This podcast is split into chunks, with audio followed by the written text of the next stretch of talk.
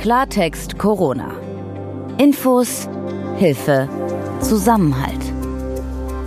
Ein Podcast von gesundheithören.de und der Apothekenumschau. Abstand, Hygiene, Alltagsmaske. Die sogenannten AHA-Regeln, die sind, die unseren Alltag jetzt seit einigen Monaten beherrschen. Aber wie hält man eigentlich den Abstand von anderthalb Metern ein, wenn man zum Beispiel blind ist? Oder wie handelt man das mit der Maske im Supermarkt bei anderen, wenn man mal eine Frage hat, aber taub ist und darauf angewiesen ist, von den Lippen abzulesen?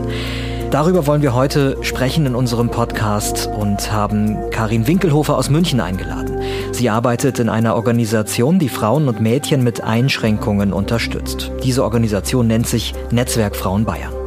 Und wir wollen heute wieder Ihre Fragen beantworten, die Sie uns zum Thema Corona geschickt haben. Mein Name ist Dr. Dennis Ballwieser und hier im Podcast Klartext Corona, da helfen wir Ihnen, Informationen und Sachverhalte rund um diese Pandemie besser einzuschätzen. Klartext Corona kommt von gesundheithören.de. Wir gehören zur Apothekenumschau. Ich bin Peter Glück und heute ist Donnerstag, der 1. Oktober 2020. Wir beginnen mit Ihren Fragen. Und ähm, da ist es ja so, dass der Herbst jetzt ganz eindeutig da ist und mit dem Herbst die kühleren Temperaturen und das wirft viele neue Fragen auf. So möchte ein Hörer wissen, ob es denn eigentlich stimmt, dass das Virus, wenn die Temperaturen sinken, sich draußen länger hält. Und wenn das der Fall ist, müsste man äh, dann nicht noch mehr Abstand eigentlich zu anderen Menschen halten. Also ob das tatsächlich für dieses Virus genauso stimmt, das wissen wir vermutlich erst nach der ersten Kältesaison mit dem Virus, aber es ist zumindest hochwahrscheinlich, weil die Viren in den Tröpfchen, wenn die ausgehustet werden, normalerweise, wenn die Luftfeuchtigkeit relativ niedrig ist und die Temperatur ziemlich warm, dann sehr schnell sich so auflösen, beziehungsweise das Virus dann eben nicht mehr andere Menschen infizieren kann. In kürzester Zeit, da geht es um Sekunden. Und je höher die Luftfeuchtigkeit ist und je kälter es ist, desto länger hält das Virus quasi in den Tröpfchen auch in der frischen Luft durch. Und dadurch kann es eben länger infektiös sein für andere Menschen. Und das könnte dann heißen, dass wir eben doch in der kalten Jahreszeit draußen eher noch mehr Abstand halten müssen. Oder es würde dem Maske tragen im freien Raum, also unter der unter freiem Himmel Sinn verleihen. Ja, also dass man sagt, wenn es kalt ist und regnet, dann vielleicht lieber auch in der Innenstadt die Maske aufhalten. Okay, das Thema Luftfeuchtigkeit spielt also auf jeden Fall eine Rolle. Das bringt uns auch zur nächsten Frage, weil wenn die Temperaturen runtergehen, dann steigt ja die Zahl derer, die ähm, gerne mal auch in die Sauna gehen, um da ähm, sich aufzuwärmen. Und eine Hörerin aus Bayern, die fragt uns jetzt, wie gefährlich das eigentlich derzeit ähm, wohl ist, weil in der Sauna eben hohe Luftfeuchtigkeit herrscht, jetzt im Gegensatz zu draußen eher heiß und nicht kalt. Also wie, wie ist das im Zusammenspiel? Wie hoch ist das Risiko hier? Ich glaube, dass man das im Moment noch nicht seriös wissenschaftsbasiert beantworten kann, aber ich glaube, man kann hier praktische Tipps geben, wie ich damit umgehen würde, wenn ich jetzt gerne in die Sauna gehen würde. Mhm. Das eine ist, jeder, der irgendein Krankheitsanzeichen hat, der sollte auch normalerweise nicht in die Sauna gehen. Also es ist nie eine gute Idee, wenn man irgendwie schon ein bisschen hustet und vielleicht so ein bisschen die Nase läuft, in die Sauna zu gehen. Das heißt, wenn sich alle daran halten, dass sie, wenn sie Symptome haben, die jetzt nicht Corona sein müssen, sondern das kann auch einfach ein bisschen eine Erkältung sein, ähm, dass die einfach auch wirklich nicht in die Sauna gehen, wenn die sich dran das halten. Ist, das ist eine Erfahrung, die kann, die, die teile ich, weil ich gehe grundsätzlich auch gerne in die Sauna. Immer da, wo ich gegangen bin, wo schon so eine Erkältung ganz leicht im Anflug war, weil mir jemand gesagt hat, jetzt gehst du mal in die Sauna, dann wirst du wieder gesund. Das Gegenteil war der Fall. Danach war ich dann richtig krank.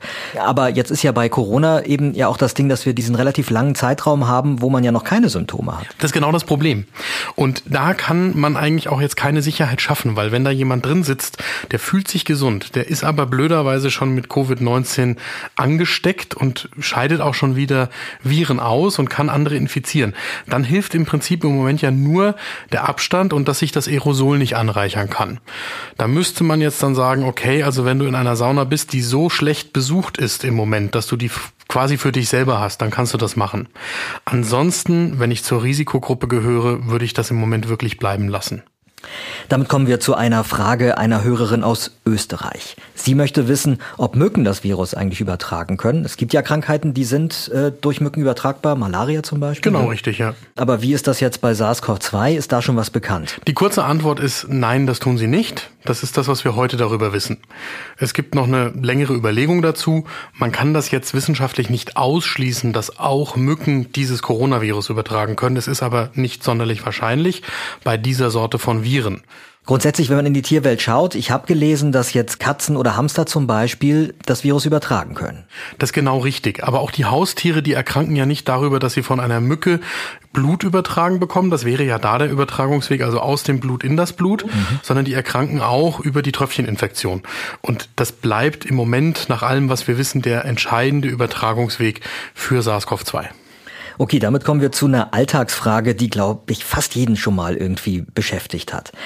Ein Hörer schreibt, wenn es auf dem Gehsteg eng wird und ich an anderen Menschen dicht vorbeigehen muss, dann halte ich derzeit immer die Luft an.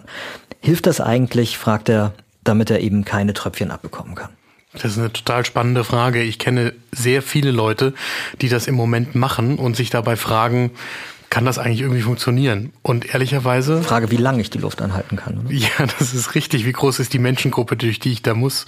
Mhm. Ähm, es gibt ja so Situationen, wo man einfach nicht drum herum gehen kann. Ich fürchte, das ist so ein Klassiker, den man wissenschaftlich nahezu nicht untersuchen kann unter realen Bedingungen. Es gibt aber tatsächlich schon Sinn, wenn ich das durchdenke. Also wenn wir nochmal das nehmen, was ich vorhin gesagt habe, über die kältere Jahreszeit und wie lange die Tröpfchen sich in der Luft halten, da geht es um ein paar Sekunden und dann verlängert sich das aber, je kälter und feuchter die Luft wird dann könnte es natürlich schon sinnvoll sein, wenn ich durch diese Menschengruppe durchgehe, kurz mal die Luft anzuhalten und dann erst wieder tief einzuatmen quasi. Aber natürlich müsste ich jetzt auch noch berücksichtigen, wie steht der Wind, wohin wird diese Aerosolwolke getrieben. Also es bleibt so ein bisschen nicht wirklich wissenschaftlich belegbar. Und wenn ich Pech habe, dann muss ich gerade dann ganz tief einatmen, wenn ich der, vor der nächsten Menschengruppe stehe. So, und deswegen, ich glaube, man kann das vielleicht gar nicht abschalten, wenn man mhm. ein vorsichtiger Mensch ist und ja. im Moment wirklich versucht, das so gut wie möglich zu machen. Aber ich würde jetzt auch nicht sagen, lass das bleiben. Und damit kommen wir zu unserem Expertengespräch heute hier in diesem Podcast. Menschen mit Einschränkungen, sprich mit Behinderungen oder chronischen Erkrankungen, solche Menschen finden oft in den Medien und in öffentlichen Debatten eher nicht statt. Und so wissen wir in der Regel auch nicht, vor welchen besonderen Problemen und Herausforderungen diese Menschen eigentlich stehen, insbesondere jetzt in Corona-Zeiten. Deswegen wollen wir heute mal mit jemandem sprechen, der da mehr Einblick hat als viele andere. Das ist Karin Winkelhofer. Sie arbeitet bei den Netzwerk Frauen Bayern. Das ist eine Organisation, die Mädchen und Frauen mit Einschränkungen unterstützt. Frau Winkelhofer, einen schönen guten Tag und vielen Dank, dass Sie sich Zeit heute für dieses Gespräch nehmen. Aber gerne doch. Guten Tag. Die Netzwerk Frauen Bayern, die kümmern sich um Frauen und Mädchen mit Behinderungen und anderen Einschränkungen. Was würden Sie sagen? Was sind die größten Problemfelder und Sorgen, die die Frauen, mit denen Sie so arbeiten, in den Corona-Monaten beschäftigt haben? Neben der Sorge um die eigene Gesundheit und der Frage, wie kann ich mich schützen, war ein großes Thema die Sicherung der Pflege und Assistenz. Viele der Frauen leben ja eben mit Assistenz, mehr oder weniger viele Assistenten. Und da stellt sich natürlich die Frage, was passiert, wenn man selbst oder jemand aus dem Assistenzteam in Quarantäne muss. Das ist deutlich aufwendiger, als wenn jetzt in einer Familie beispielsweise jemand dann auch positiv getestet ist oder so, weil ja die Frauen wirklich angewiesen sind darauf, teilweise auf 24 Stunden Assistenz. Wenn da jetzt ein Assistent wegfällt, entsteht da eine Lücke und die anderen dürfen vielleicht gar nicht mehr kommen. Also das sind massive Probleme. Genau, wir haben gerade zu Beginn der Corona-Krise hatten wir da mehrere Zuschriften von Angehörigen, die teils wirklich sehr verzweifelt waren, weil da eben plötzlich die Hilfe weggefallen ist, an die sie eigentlich angewiesen waren. Wenn Sie da nochmal vergleichen, wie dramatisch war die Lage da tatsächlich insgesamt Ihrer Beobachtung nach zu Beginn und äh, wie ist das heute? Hat es da eine Verbesserung gegeben? Es hat sich etwas eingespielt. Die Frauen und die Assistenten haben Wege gefunden, aber es ist nach wie vor problematisch, weil die Assistenz dann eben wirklich sicherzustellen, dann über Pflegedienste oder so, ist immer noch nicht dann ganz einfach, wenn da jemand ganz plötzlich wegfällt. Es ist auch ein großes Thema gewesen, das hat sich aber auch verbessert, die Assistenten überhaupt auszustatten. Über lange Strecken hatten äh, die Frauen gar keinen Zugang ausreichend zu den Pflegehilfsmitteln, zum Beispiel Desinfektionsmittel, Handschuhe, Masken. Gab es einfach nicht. Aber um die Assistenten und sich selbst zu schützen, ist es natürlich notwendig, diese Dinge alle zu haben. Jetzt gibt es ja auch Frauen mit Einschränkungen, die dann von Angehörigen äh, gepflegt werden oder mitgepflegt werden. Haben Sie da auch einen Eindruck davon äh, bekommen, wie es den pflegenden Angehörigen in den vergangenen Monaten ergangen ist? Teilweise ist jetzt nicht der Fokus von uns, aber da multiplizieren sich natürlich auch die Belastungen. Insbesondere, wenn es da zu Kombinationen kommt. Zum Beispiel, dass die pflegenden Angehörigen selbst Teil der Risikogruppe sind, wegen des Alters zum Beispiel.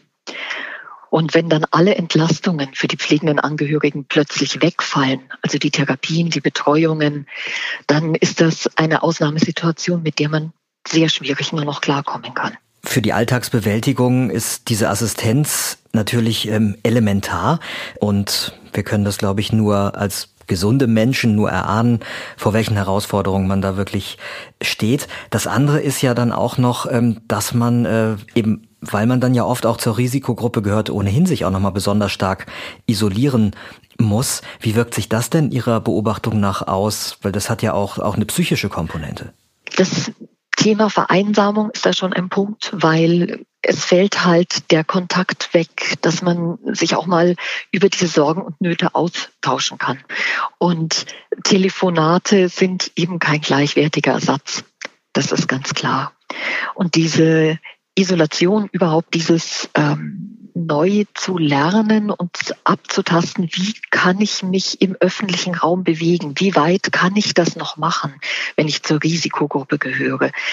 Besonders wenn keine Unterstützung da ist, ist sehr, sehr schwierig. Da geht's ähm, ja auch um Arbeit, es geht um Einkaufen und ja, Familie. Dann beim Einkaufen gab es zum Teil sehr unschöne Situationen, weil es gab ja zu Anfang diese Einkaufswagenpflicht. Jeder muss einen Einkaufswagen nehmen, um überhaupt in den Supermarkt hinein zu dürfen. Das ist jetzt mit einem Rollstuhl nicht wirklich machbar. Und da gab es tatsächlich ja, Konflikte. Dann auch in den öffentlichen Verkehrsmitteln. Normalerweise ähm, helfen Menschen ja auch beim Einsteigen und Aussteigen. Und dieser Mindestabstand von eineinhalb Metern kann da natürlich nicht eingehalten werden. Deswegen zögern die Menschen inzwischen natürlich auch, weil jeder hat im Kopf, ich muss eineinhalb Meter Abstand halten und helfen dann nicht mehr so schnell, weil sie selbst verunsichert sind. Oder auch wenn sie helfen, dann muss ja, der Mensch aus der Risikogruppe daran denken, ich muss anschließend zum Beispiel bei meinem Rollstuhl die Greifreifen, das sind diese Metallreifen vor den Gummireifen, die muss ich dann desinfizieren, weil ich weiß ja nicht, wo der, der mir geholfen hat, seinen Finger vorher gehabt hat. Also das ist wahnsinnig komplex. Das Leben, das sowieso schon, sag ich mal, etwas komplizierter ist, wenn man eine Beeinträchtigung hat, das äh, wird nochmal deutlich schwieriger dieses Abstand halten, das ist ja auch ähm, nicht nur auf Seiten der Menschen, die möglicherweise helfen könnten, ein Problem. Das ist ja auch, gerade wenn man mit bestimmten Einschränkungen zu tun hat, auch nochmal eine ganz andere Herausforderung. Also ich weiß nicht, wie das zum Beispiel jemand macht, der blind ist. Ähm, haben Sie da Einblick? Das geht tatsächlich nur, wenn man mit einer Begleitperson unterwegs ist. Dann kann man diesen Abstand einhalten. Beziehungsweise ist auch ein ganz äh, schwieriges Thema, dass die Maske oft noch die Restsicht beeinträchtigt. Viele Sehbehinderungen gehen ja mit einer Gesichtsfeldeinschränkung einher. Und dann, wenn man noch eine Brille tragen muss, dann kann man diese kostbare Restsicht gar nicht mehr nutzen. Und im Endeffekt ähm, man könnte sich einen Hula-Hoop-Reifen umhängen, Sie wissen, aber das geht nicht wirklich. Eben, der hat ja eher selten anderthalb Meter Umfang, wäre auch schwer festzuhalten mit den Armen jetzt eines Durchschnittsbürgers, sage ich. Richtig, ganz genau. Und ganz schwierig ist es eben auch der Mund-Nasenschutz für Gehörlose. Die können das Mundbild so natürlich nicht mehr erkennen. Und das macht die Kommunikation dann quasi unmöglich. Was aber viele nicht wissen in Geschäften, jetzt natürlich nicht für einen Plausch, aber für eine wichtige Frage. Es ist tatsächlich erlaubt, auch im Geschäft den Mindestabstand von eineinhalb Meter einzunehmen und die Maske kurz abzunehmen, damit der Gegenüber mit der Hörbehinderung das Mundbild lesen kann, damit man die Frage beantworten kann. Also da hat man auch keine strafrechtlichen Konsequenzen zu befürchten. Mhm, das ist sicher eine ganz wichtige Information, die, die viele bislang noch nicht erreicht hat. Ja. Es gab jetzt wirklich die unterschiedlichsten Entscheidungsprozesse in den vergangenen Monaten und die, das läuft ja weiter, es werden ja die ganze Zeit wieder auch neue Entscheidungen getroffen. Haben Sie das Gefühl, dass da ähm, auch auf Menschen mit Behinderungen und, und Einschränkungen gedacht wird? Dass, also zum einen gedacht und äh, im besten Fall, dass solche Menschen sogar einbezogen wurden und werden? Also bis dato wurden die Menschen mit Behinderung in diese Entscheidungsprozesse nicht einbezogen. Sie waren zwar auf dem Schirm als quasi gesichtslose Risikogruppe, aber einbezogen wurden sie nicht. Ähm, das ging sogar eher so weit, vielleicht können Sie sich auch erinnern, das war, als die Zahlen in Italien so nach oben gingen und dort die Situation wirklich dramatisch war, auch mit den ähm, Todeszahlen, gab es ja diese Triage, diese Empfehlung die Richtlinien, die veröffentlicht wurden. Das war sicherlich gut gemeint, aber war für Menschen mit Behinderung wirklich ein Schock, weil das zunächst mal auf den ersten Blick bedeutete für sie, ich werde im Krankenhaus sowieso nicht behandelt. Ich werde aussortiert und gehöre zu den Todgeweihten. Und das wäre sicherlich sinnvoll gewesen, da vorneweg auch mit den Vertretungen mal ein Gespräch zu suchen. Ist das denn mittlerweile passiert? Ich sag mal so, diese Triage-Regeln wurden relativiert, aber so wirklich eine Kommunikation eine beidseitige Kommunikation hat da eher nicht stattgefunden, meines Wissens. Jetzt ziehen ja die Infektionszahlen derzeit äh, wieder an und alles deutet darauf hin, dass wir entweder bereits in einer zweiten Welle uns befinden oder auf jeden Fall eine sehr bald auf uns zukommt, was auch immer das dann ganz konkret noch äh, für Auswirkungen hat. Aber wir merken es ja schon, dass äh, hier und da auch die einschränkenden Maßnahmen wieder zunehmen und da ein bisschen angezogen wird. Ähm, was kann man denn da diesmal vielleicht besser machen, also vor allen Dingen auch von Seiten der Politik, damit Menschen mit Einschränkungen da auch irgendwie das Gefühl haben, dass sie gut durchkommen? Also wichtig wäre eben die Versorgung für jene sicherzustellen, die dann nicht rausgehen können. Das hat sich an vielen Stellen bereits ganz gut entwickelt. Aber diese bereits geschaffenen Strukturen und Ressourcen sollte man eben stärken. Und ganz wichtig wäre auch sicherzustellen, dass die Therapien und die notwendigen Arztbesuche für Menschen mit Behinderung weiterhin möglich sind. Es sind in dieser Zeit des Lockdown Therapien ganz lange ausgesetzt worden, teilweise monatelang konnten die nicht in Anspruch genommen werden. Das bedeutet für die betroffenen Frauen auch Verschlechterungen des Gesundheitszustands, die teilweise nicht mehr rückgängig zu machen sind. Und bei wichtigen Arztterminen, ich meine, klar, das, da braucht man nicht drüber reden, das weiß jeder, welche Folgen das haben kann, wenn man die nicht wahrnehmen kann. Aber eben mit einer Vorerkrankung hat es nochmal ein anderes Gewicht. Was auch ganz wichtig wäre, wäre Technik und Kurse auch für Menschen in Einrichtungen zur Verfügung zu stellen, damit die weiterhin Kontakt zu Familien und Freunden in der Außenwelt haben können. Also Sie meinen jetzt die Ausstattung mit digitaler Technik, meinen Sie jetzt, damit man Videokonferenzen und ähnliches machen kann, ja? Ganz genau, hm. weil ich sag mal, ein PC im Aufenthaltsraum, den man für eine halbe Stunde am Tag nutzen kann, ist dann natürlich nicht ausreichend und bietet keinerlei Privatsphäre. Und die Menschen mit Einschränkungen sollten halt insgesamt nicht so als Randgruppe betrachtet werden. Ähm, denn Menschen mit chronischen, oftmals unsichtbaren Erkrankungen, da zählt man auch dazu Herz-Kreislauf-Erkrankungen, Asthma oder MS, das sind etwa 20 Prozent der Bevölkerung. Das hat man oft nicht so auf dem Schirm, weil die ganz unauffällig mit uns leben. Aber für viele von ihnen wäre halt eine Infektion mit Corona ganz verhängnisvoll. Das heißt, man muss äh, vermeiden, diese Menschen zu etwas zu verpflichten, zum Beispiel sich selbst zu isolieren, damit die anderen lustig weiterleben können, sondern es sollten wirklich alle sinnvoll und verantwortungsvoll handeln, die Hygieneregeln einhalten etc., damit unsere Gesellschaft halt weiter so funktionieren kann. Frau Winkelhofer, ich danke Ihnen sehr für das Gespräch. Gerne.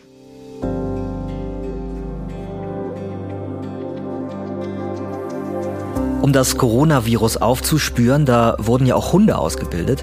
Jetzt kommen solche Hunde auch am Flughafen der finnischen Hauptstadt Helsinki zum Einsatz. Insgesamt zehn Hunde wurden hier darauf trainiert, SARS-CoV-2 zu erschnüffeln. Und die Tiere können das Virus identifizieren, bereits bevor äh, jemand Symptome der Krankheit hat. Das Ganze funktioniert so, dass bei der Kontrolle mit einem Tuch über die Haut der Reisenden gestrichen wird. Dieses Tuch wird dann in einem anderen Raum einem dieser Hunde gezeigt. Und das reicht dann für die aus. Also sie können das dann riechen und herausfinden, ob dieser Mensch das Virus in sich trägt oder nicht. Ich bin Peter Glück.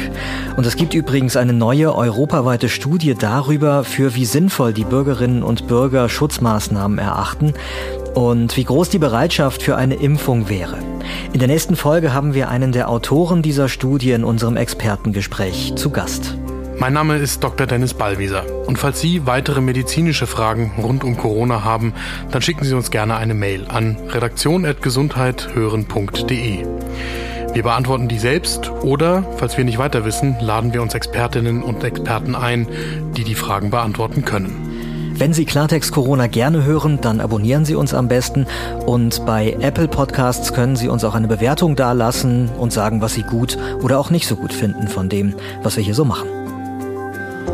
Klartext Corona. Ein Podcast von gesundheithören.de und der Apothekenumschau.